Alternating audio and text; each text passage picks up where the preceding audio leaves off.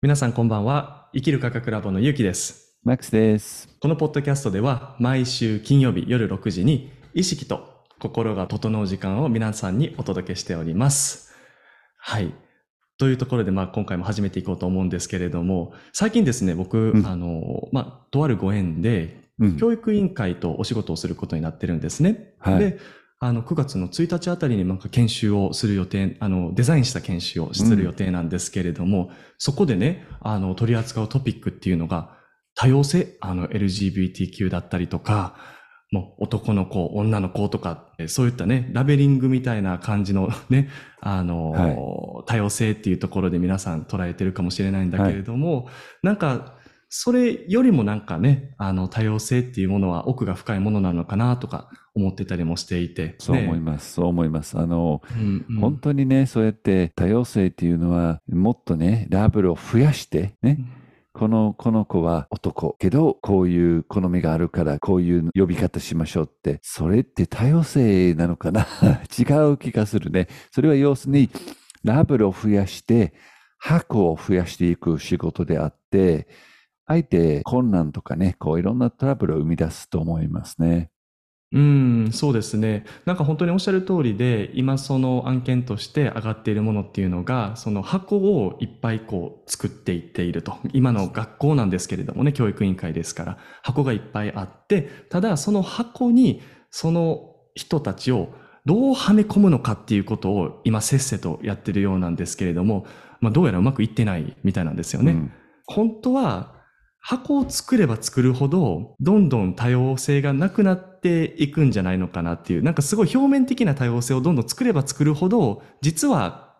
学校に行っている子どもたちもそうかもしれないし、まあ、大人の世界でもそうですよね。大人の社会でもそうだと思うんですけれども、なんかどんどんどんどん逆にこう生きづらくしていってしまっているのかなと。例えばそれこそ LGBTQ だって僕が例えばゲイだったとしたらうん。ゲイっていう枠組みに入れられてしまったらゲイっぽく振る舞わなく、振る舞わないといけないのかなとか、うんうんうん。なんかどんどん自由度のない多様性になっていくような感じもするんですよね。そうですよね、本当うに。ん。で、ま、まさしくこう、ねばならないを増やしてるんですよね。こういう、まあ、LGBTQ のその人々じゃなくて、その運動ですね。そのバックにある考え方は、こう箱を作って、えーこうしなきゃいけない、ああしなきゃいけない、こういう呼び方じゃなきゃうん差別とか、こう、これはね、ある意味で、えーわかるんだけれど、本当にただただ理屈で箱作りっていうふうに感じるんですよね。で、本当の、本当の豊かさ、本当の多様性は一人一人の、やっぱりこの多様性っていうテーマの中で、まあいろいろ掘り下げていくと、なんか本質的な多様性っていうところをなんか見た気がするんですよね。うんで、その本質的な多様性って一体何なのかっていうと、一人一人が何をしたいのかっていううん意思、結局のところ、一番多様なのってそこなのかなと思ったんですよね。見た目とかタイトルとかっていうよりかは、はい。例えば、あの、学校に行きますと。で、その学校に行きたい理由って、一人一人違うと思うんですよね。うん。うんうん。もうそれこそが多様性だと思うんですけれども、箱を作れば作るほど、とにかく複雑になっていくと、それと同時に、どの箱に入りたいですか？みたいなことになるんですよね。うん。だから、うんうん。子供って一人一人の存在って本当にユニークで、その、ただただ男性、女性、えー男性だけど、えー同性に興味があるとか、そこういうレベルの、えーい、いわゆるね、多様性のこの LGBTQ のこうこの考え方は、根本的に僕は違うと感じるんですよね。でだから本当の、うん。本当の自由、本当の多多様性は、それこそ外から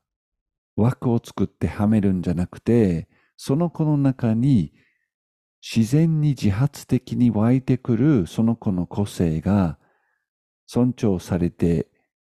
いる世界、ね、学校なり社会なり作ることによって、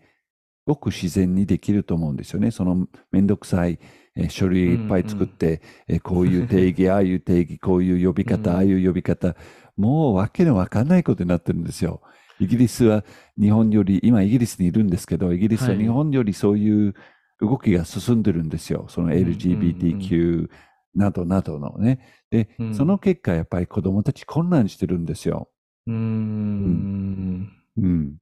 そうですよね。で、特になんか子供たちの場合ってもしかすると、そういった LGBTQ のその枠組みっていうことも、あんまりこう、明確に認識してないじゃないですか。うんそもそもゲイって何、そもそもレズビアンって何とか。うんうんで、その中で、その大人たちが先に作ってしまったその枠組みを、こう、目の前にバーンといきなり投げつけられるわけですよね。うんで、その時になんか自分の中で、すごいアイデンティティのコンフリクトが起こってしまうそうや、しまいそうだなっていううんところと、それと同時になんか大人がそう求めてしまっているから自分はどこかにはまらないとっていうことにもなってしまいそうなんですよね。そうですよね。本当にそうですね。で、そもそも、も小さい子供ってその性的な好みがまだないなん、うんないもんですから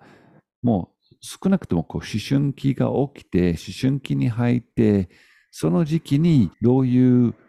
方に自分が興味を持ってね、こう恋愛的に興味を持つって、それどういうパターンでも僕はいいと思うんですけどね。それはすごくオープンになることによっていいんだけれど、あくまでもその子がその子のタイミングでそういった興味、そういった誰かとこう恋人を作りたいっていう気持ちが湧いてきたタイミングで、えー自然に、なんていうかね、こう自由に選べたら、それはそれで素晴らしいことなんだけど、逆に、に前もって思春期のだいぶ前段階からそういった LGBTQ のもう考え方、枠をいっぱい作って子どもたちに強制的にこういうやり方もあるよこういう考え方もあるよもしかしてうん。君はこうかもしれないからこう決めないでって、わけのわかんない世界に なっちゃうんですよ。そもそ、もこ恋愛っていうものに興味がない子供たちにそういうことをいくら訴えても、それより、ね、その子の中にこう、ね、うん。もっとこう単純に、うん。例えばアイス食べたいとかね、ドッジボールしたいとか、こういうことしたいっていうことに、何がなんだこの、ね、男性と男性と女性と女性って、もうまだわかんないもんですから、そうよね。イギリスってすごくね、その教育が進んでて、今かなりね、反発が起きてるんですよね。ああ、そうですか。もう本当に若い時からそういった教育も、あの、進んで行ってるんですか？イギリスの方では。進んじゃってますね。あの、アメリカが多分一番進んでて、でもうんうんイギリスはそれについていこうとしてて、でそれによって、結局ね、結局子供たちは本当に混乱してる子が結構多くて、うーん。そう。いう LGBTQ って自分が異性、同性、こういろんなパターンもあっていいよっていう、ここの、この大まかなコンセプトはいいと思うんですよね。その、うんうん。うんなんていうかね、差別をなくすということは、これははい賛成だけど、その中に、もしかして君はこうかもしれないって、これでもいいよみたいな、こうすごい無理やり押してると、はいはいはい。その結果、結構ね、えーお薬とかね、飲んでて、そうすると、その本来、思春期が来て、こう女性ホルモンが増えて、生理が来るとか、そういうことをこうブロックしたりするんですよね。うーん。その前段、ねその前段階からで、でも、そういう子供たちの中に後々、もうだから本来は女性なんだけど、やっぱり無理やりその女性になりきることを止めるんですよね、ホルモンとか。ああ、なるほど、だ男性の場合もそうですし、最終的に手術とかもするんですよ。うん、こう、胸にとかね、正規にとか。で、うんそういう子供たちが80%以上、その薬と手術の後に後悔するんですよ。うんいや実は一時的にそういう学校でこういう教育があったからちょっと自分が迷ってたけど、本当は戻りたい。けど、戻れない。っていうようやな話。っちゃったから。あー80%ですよ。すごいね。その2年後とか検査する、あの調べると。はあ、80%ってちょっと驚きの数字ですね。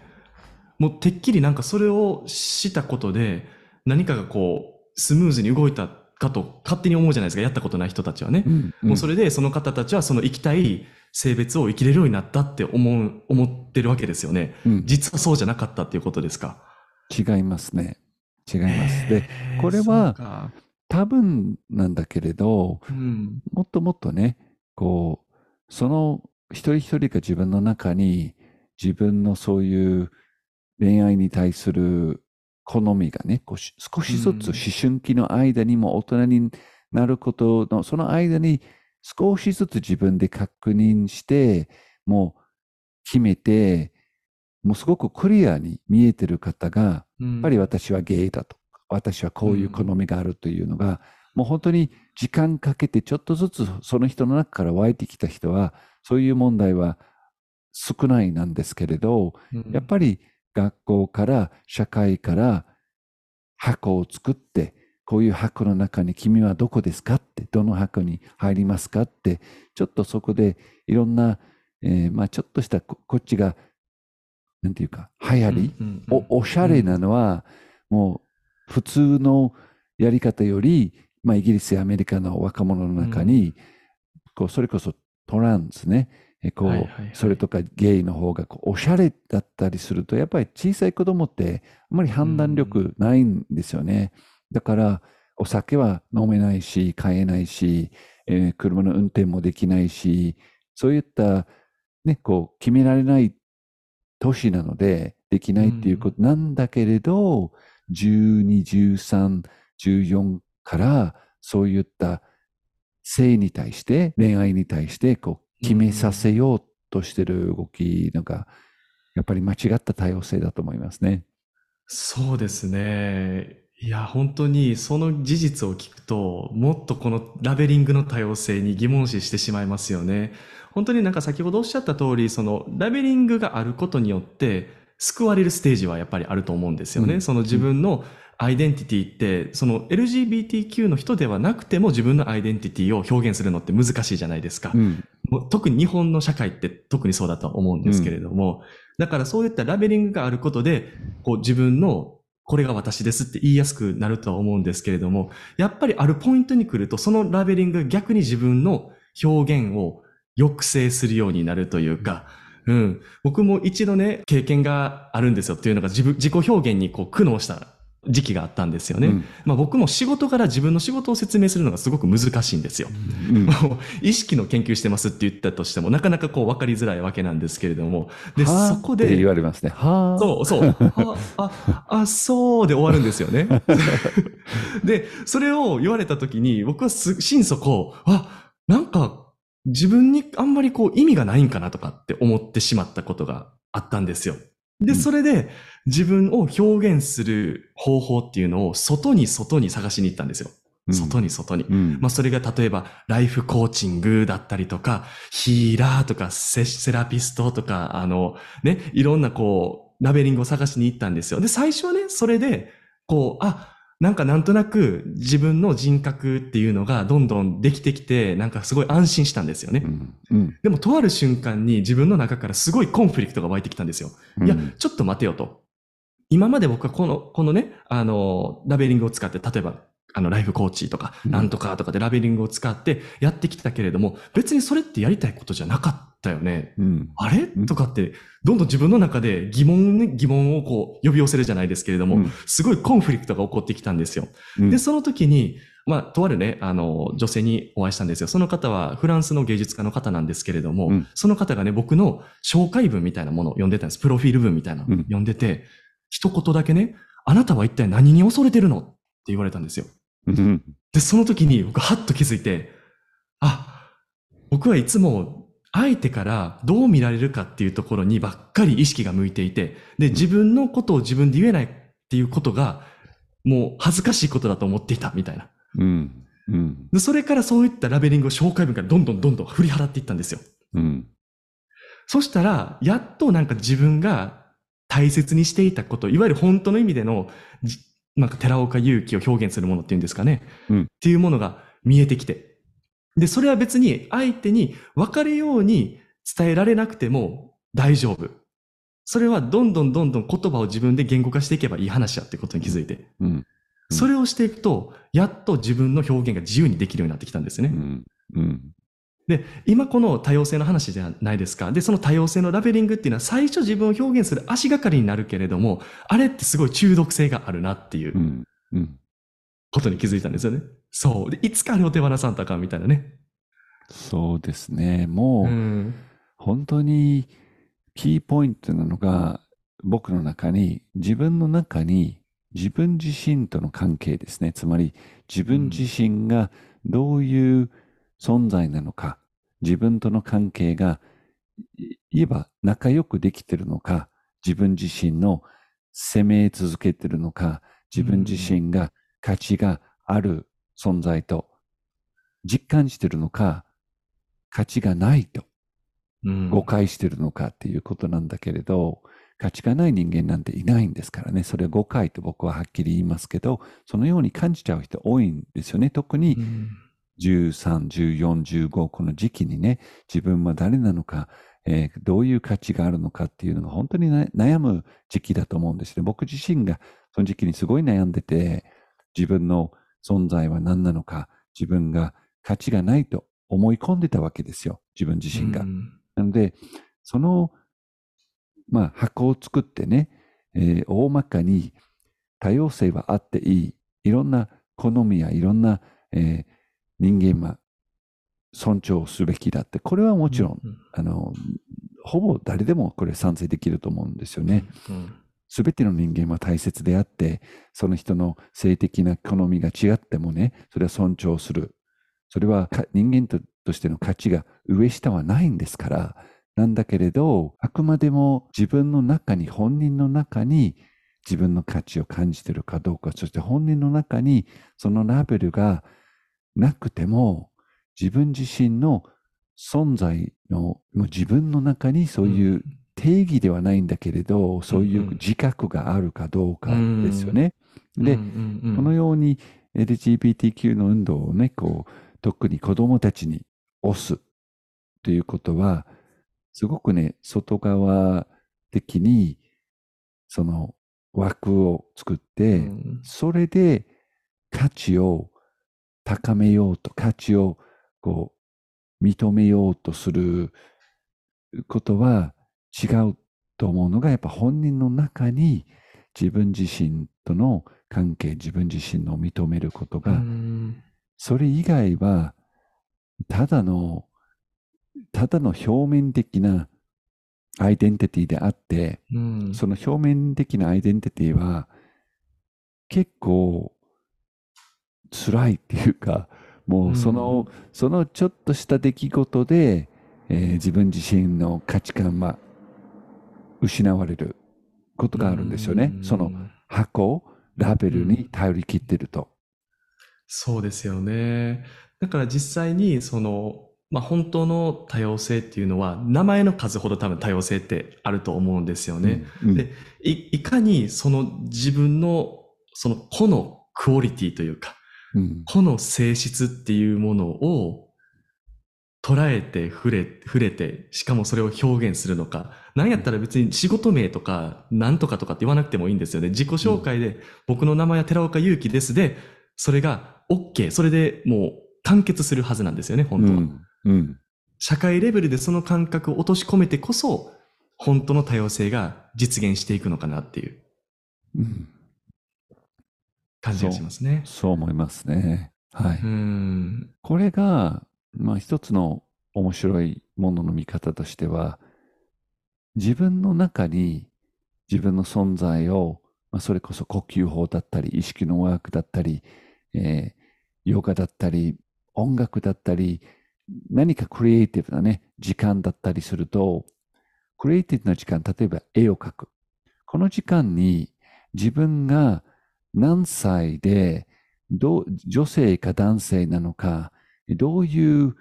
外側のね、どういう見た目を持ってるのかっていうのは、意識がゼロに近づくんですよね。クリエイティブなことをするときに。まあ、呼吸法も同じなんですけど、呼吸法をする人、しない人もいるけど、誰でもどっかでクリエイティブな何かをするんですよね。例えば絵を描いたり、詩を書いたり、もう手紙を書いたり、何かクリエイティブな活動の時に、皆さん考えてください。その時に一生懸命やってる時に、自分が男性なのか女性なのか、自分の見た目、自分の年齢も忘れていくんですよ。ね、その年齢っていうのは変わるものですからね、自分のアイデンティティでも何でもないんですよね。当然だけど、うんうんうん昨日より1日年を取ってるわけですから、変わってるんですよね。それで1年、10年、ね、20年。年でその年齢は一つの、まあ、この地球で生きてる上で一つの意味のある数字なんだけれど、決してアイデンティティではないんですよね。うんでそして見た目も小さい自分と、まあ、中年の自分、年を取った自分、全く違う見た目になってるわけですよね。細胞そのものも違うんですから、それもアイデンティティではないんですよね。うんうんで好みだって変わるんですよね。今は、えーバニラのアイスが大好きで、もう1年後はチョコレートが一番好きになるかもしれませんしね。どっちも好きなんだけどね、ぼっちはどっちも取りたい、どっちも取りたいタイプなんだけれど、はいはいはいあの、いポイントとして、自分のアイデンティティは今の現状の肉体の現状と自分の好みの状態より深いものだと思うんですよね。で、そのより深いものに自分自身が触れてることによって、そこでこう深い満足感というか安心感ができるんですよね。うんそれによって他人の存在もそういう年齢、仕事、経済状況などなどの定義、情報がなくても他人の存在も自分の存在を認めることができると他人の存在を認めることが自然にできるようになるんですよね。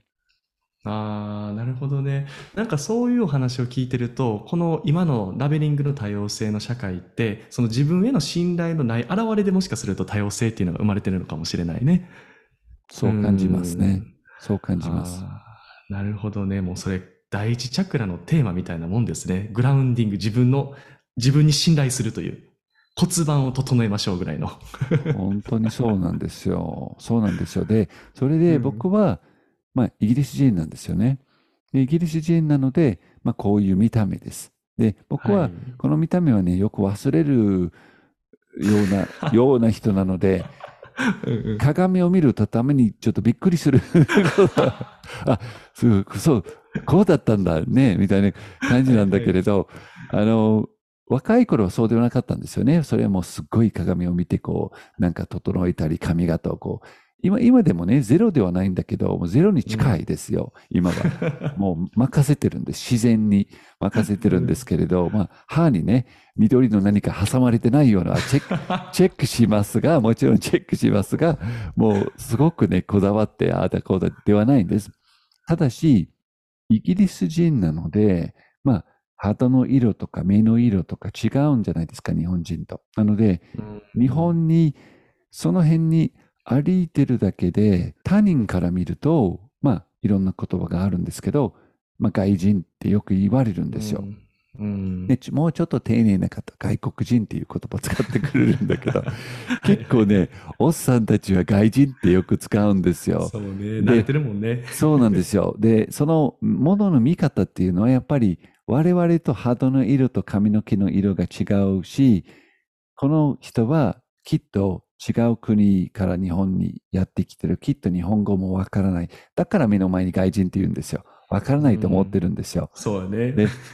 昔はね、そこでね、いろいろ言ったんですよ。外人とか。うんうんうん。外人ってちょっと失礼と思いますがとかさ、してたと言ったりしてたんだけど、今はだいたいスルーするんですよ。でもよく、はいはいはいよく相手を見てニコッとするんですけど、うんうん。あの何を言いたいかというと、やっぱりこう、我々の社会の中に、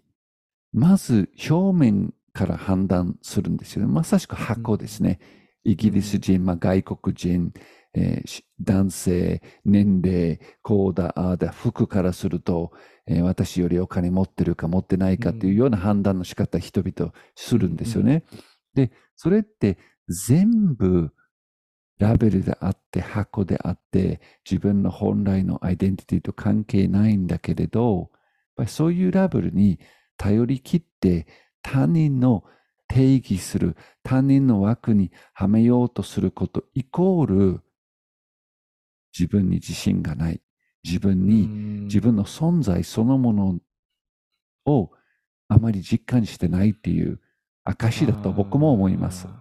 そうですよね。だからもう一つ本当に、あの、このラベリングをしすぎてしまうことへの、その精神的なテーマっていうのが、うんなんか未知への恐怖、わからないことへの恐怖があるなっていうふうに思うんですよね。というのが、こう、本当に見たこともあったこともないシチュエーションとか人とかあった時に、まず人がすることっていうのが、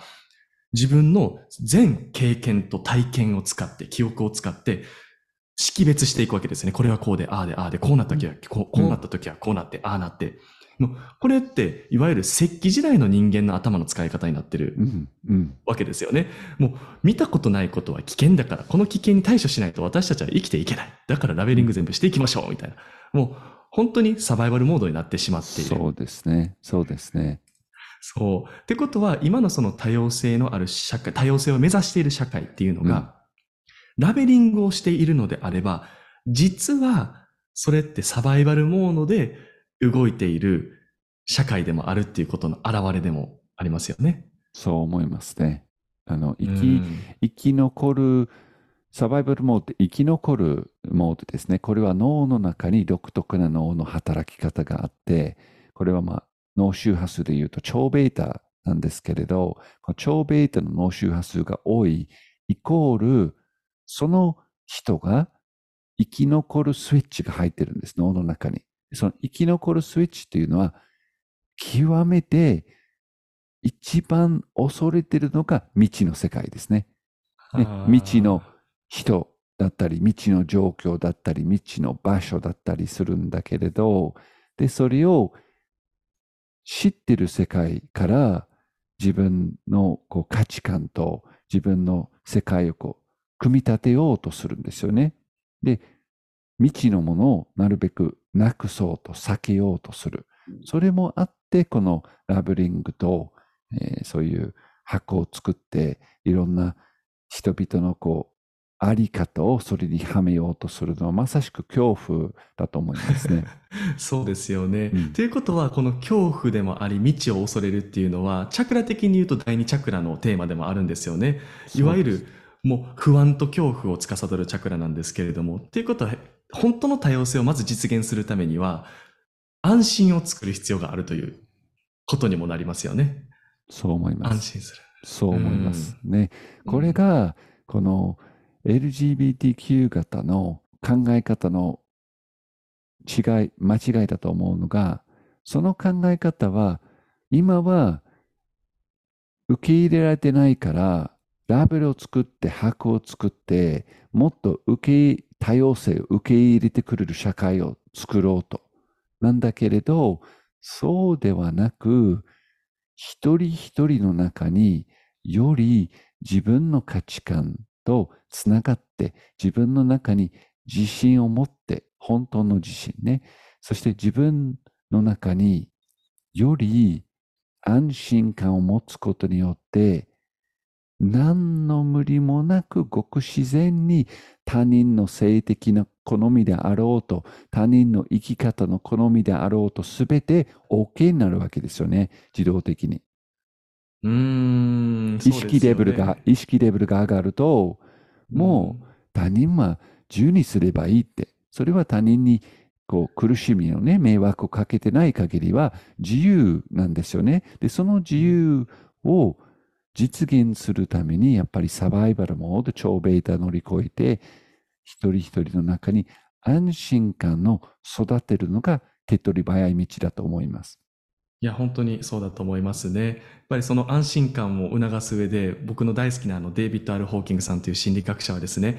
満足の意識を育みましょうって言うんですよ。満足の意識。うん満足っていうものは、いわゆる今その自分のアイデンティティであろうと、今の状態であろうと、今のこの直面している出来事であろうと、その出来事に満足することができれば、それが足りてないっていうところに意識が向いてないので、もう常に信頼できるんですよね。足りてるから。絶対に物事うまくいくから信頼できるんですよね。うん信頼すると何が起こるのかっていうと、リリース。なんか解放が起こるみたいです。うん、うん、なんか全てのしがらみ、こうなったらああなるんちゃうかな、こうなるんちゃうかなっていうところからリリースされるから心配事もなくなっていく。うん。そうですね。まずはその始まりはそこなのかなというところですね。そう、そう思いますね。はい。はい。まあそうですね。まあ、今週はそれを安心のテーマにしてやりましょう。まあ、1分、2分なので、ね、もっともっとやりたい方はぜひ、ね、呼吸大学の方ね、YouTube の方でも、え呼吸大学のウェブサイトでもいっぱいあるんです。なので、安心感っていうのは、本当はもう少し時間かけて作りたいんだけど、まあそのちょっとした味見ね、これで、え このポッドキャストでやりましょう。はい。じゃあ、目を閉じて、鼻からスローな呼吸を吸って、スローな呼吸を吐き出す。スローな呼吸を吸って、肺の奥に。スローな呼吸を吐き出す。スローな呼吸をすると、安心します。自分のペースでゆっくり鼻から呼吸しながら自分の体を意識します。まずはつま先。自分のつま先を意識してスローな呼吸でつま先から登って足首、ふくらはぎ、膝スローな呼吸でさらに太もも、お尻、骨盤。スローな呼吸でお腹、腰、胸、背中。スローな呼吸で肩、腕、手と指、指先まで。スローな呼吸で体を安心させながら首と頭全身のスローな呼吸で安心。何も心配することはない。生きてる。生かされてる。生命エネルギーが自分の中に入ってきてる。守られてる。支えられてる。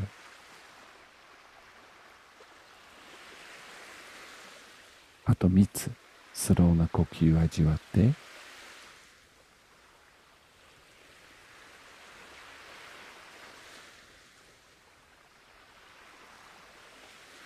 体を少し動かして目を開けましょう。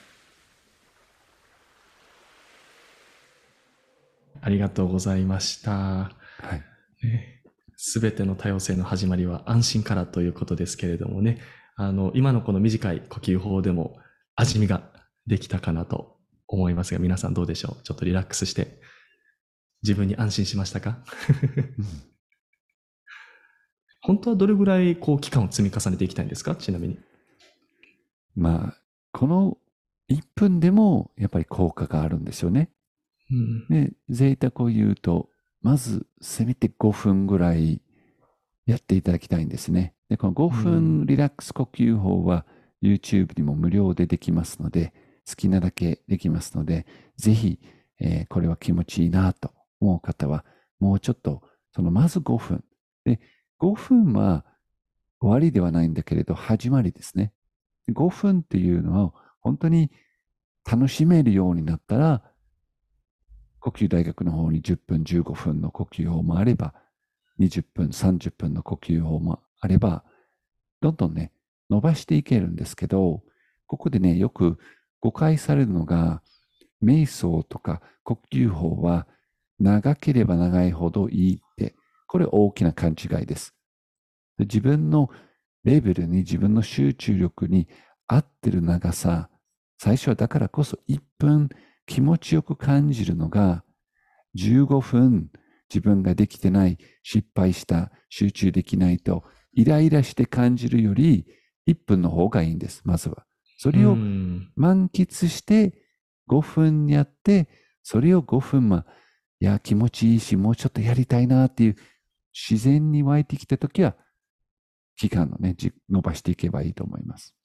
ああ、なるほどですね。もう僕もしなければならないでやってた時はもう全く続かなかったですからね。もうなんか、こんな顔してもグーって言っても、まだ5分しか経ってないんかみたいな顔でやってましたけれども、その本当に1分からやるとか、本当それこそ30秒でもあのリラックスの体験ってできるもんなんですよね。びっくりするんですけれども。それを感じた時から、あ、もうちょっとかな、もうちょっとかな、もうちょっとかなって気づいたら1、2時間できるぐらいになったっていうね。うん。そう。うんだからやっぱ本当は初めの一歩って自分にこう甘くてもいいんでしょうね。そういう意味では。そうですね。無理のない、うん無理のない時間で、一番のポイントが、やっぱ味わうことですよね。感じることです。自分自身の中。で、それが、こう集中力切れたら、次、何をしなきゃいけないとか、さっき、これをしてしまったとか、そういう思考が、もう、バーンと湧いてきた時には、もう、集中力切れかけてるから、うん。うんはいその時はもう割り切ってスパッと終わった方がいいのかもしれないですね。そうですね。まあ、これは全くない感じで、呼吸法とか上手くなることも難しいので、でも完全にそのモードに入ったら、やっぱりスパッとね、切った方がいいと思いますし、ちょっとだけその思考が湧いてきて、まだ自分が気づけて、いや、誘導にもう一回集中し直すって、これも価値があるんですね。集中力が高まってくるから。うんはい